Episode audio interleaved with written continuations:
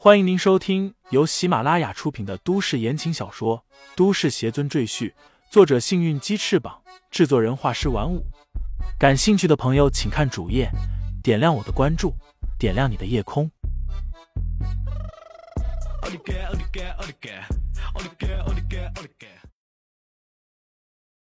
第二百零七章蛇妖踢骨上。李承前竖起一指。两把飞剑凭空出现在他的两侧，他微微一笑，道：“终于可以使用飞剑了。”说罢，他脸色一冷，喝道：“去！”两把飞剑闪电飞出，那削铁如泥般的剑锋直接将蛇妖的两只手斩断。蛇妖吃痛惨叫，断开的手腕里喷射出漫天血雾。他现在终于从愤怒中清醒过来。知道自己绝对不是李承前的对手，便缓缓缩小身体，没一会儿便化为一条普通的金色小蛇，在地上疯狂逃窜。李承前冷哼一声，道：“你逃不了的。”他一指蛇妖，两把飞剑唰的飞过去，一前一后，正定在蛇妖的头和尾上。上仙饶命！上仙饶命啊！飞剑并未刺中蛇妖的七寸，所以他并未毙命，不停的在飞剑下挣扎求饶。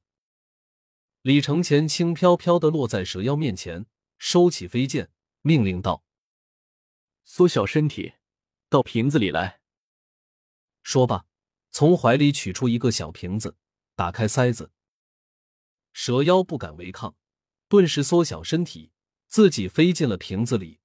惶恐忐忑的看着李承前，李承前盖上塞子，道：“我暂且留你一命，日后看你表现，再决定你的死活。”多谢上仙。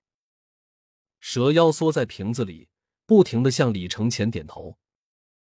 李承前收起瓶子，返回了九阶寨，因为失去了蛇妖的邪法，布在九阶寨外面的障眼法阵已经失效，所以。整个山寨完全暴露在空气之中。李承前感受到王源微弱的气息，立即找到了他。见他后背脊骨错位，内脏也多处碎裂，整个人精神涣散，已经处在濒死的边缘。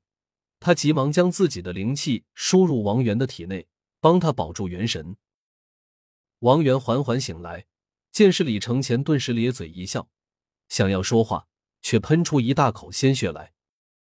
不要说话，引导我的灵气进入你的灵海，护住你的元神。”李承前沉声说道。“你的身体我会想个办法修复，现在一定要先保护你自己的命。”这时候，一群苗人走到李承前身后，带头的正是母次。李承前看向他，不善的问道：“你们还想动手？”“不敢，不敢。”母四等人顿时摆手，他们刚才可看见了李承前和蛇妖大战时的情景，那可是神仙打仗啊，实在是太震撼。母四躬身道：“是头人吩咐我们过来，看看有没有能帮到李大师的地方。”李承前哼了一声，道：“你们头人终于开窍了，知道我不是坏人了。我们原来的头人已经被仙女罢免了。”现在他的女儿金秀是我们的头人。”母次恭敬的说道。“金秀，他当上头人了？”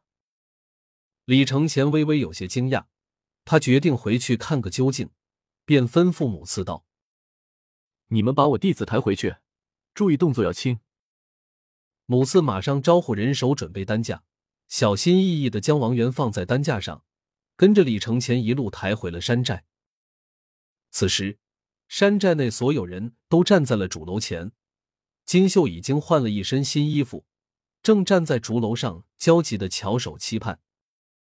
远远的看见李承前回来，他从竹楼上飞奔下来，如归家的小燕子扑进李承前的怀里。李承前微笑着抚摸他的秀发，问道：“听说你荣升九阶寨的头人了，恭喜你！”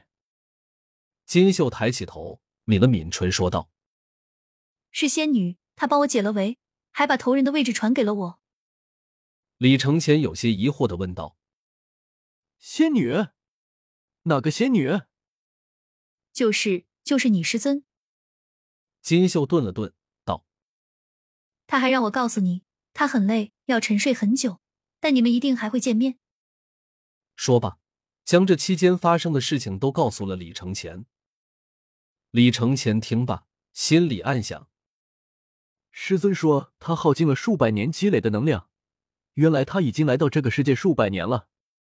我还记得刚刚飞升仙界的时候，师尊说仙界一天，地上一年。这么说，仙界现在刚过去几百天而已。现在师尊的七魄已经聚齐，还剩下三魂，只要找到三魂，师尊便可复活，我们便能相聚了。李承前越想越兴奋，脸上不由自主的露出喜悦的神色。金秀看见了，心里却感觉非常失落。他已经和李承前同床共枕，按苗人的习俗，他们已是夫妻。可李承前心里只有他的师尊，金秀感觉自己似乎是多余的存在。或许等李承前找到他的师尊，就会忘记我这个人吧。金秀心里酸楚的想到。李承前发现了金秀神态的变化，知道他心里的所想，便抱紧了他，安慰道：“你我有了夫妻之时，我不会抛弃你。我师尊乃是大度之人，他更不会为难你。待我把师尊复活之后，他自有定夺良方。”金秀愣了愣，心里虽有不甘，但他也明白自己在李承前心目中是无论如何不能和巫妙仙子相比的。李承前没有抛弃他。已是对他最大的包容了。想到自己，他平衡了自己的心态，道：“嗯，我明白了。”李承前看了看全面的数百苗人，问金秀道：“蛇妖已经被我收服，你现在是头人了，以后打算怎么办？”金秀沉思良久，道：“我想带着我的族人离开九街寨。”李承前挑挑眉。鼓励他继续说下去。金秀道：“我们之所以这么落后，就是因为长期封闭，不与外界接触。”他走到众人面前，大声说道：“现在的世界和我们祖辈们生活的世界不一样了。他们那时候经常打仗，汉人也仇视我们。可现在不同了，外面和平安宁，汉人也很友好。我们不能继续缩在山林里，我们必须走出去，适应这个世界。”这些日子里，金秀和李承前朝夕相处，从他口里听说了很多外面的事情，在感慨世界的变化的同时，他也更加向往外面的生活。所以思来想去，他决定带领族人走出去，接受新世界。众多族人愕然的看着金秀，祖上传下来的规矩是禁止他们出去，现在金秀打破常规，让大家都离开九街寨。他们有些无法接受，甚至感到畏惧，害怕外面的世界。所以，金秀虽然是头人，但他的提议却没有得到族人们的赞成。这些苗人虽然不敢违抗他的命令，但都选择了消极应对，默不作声。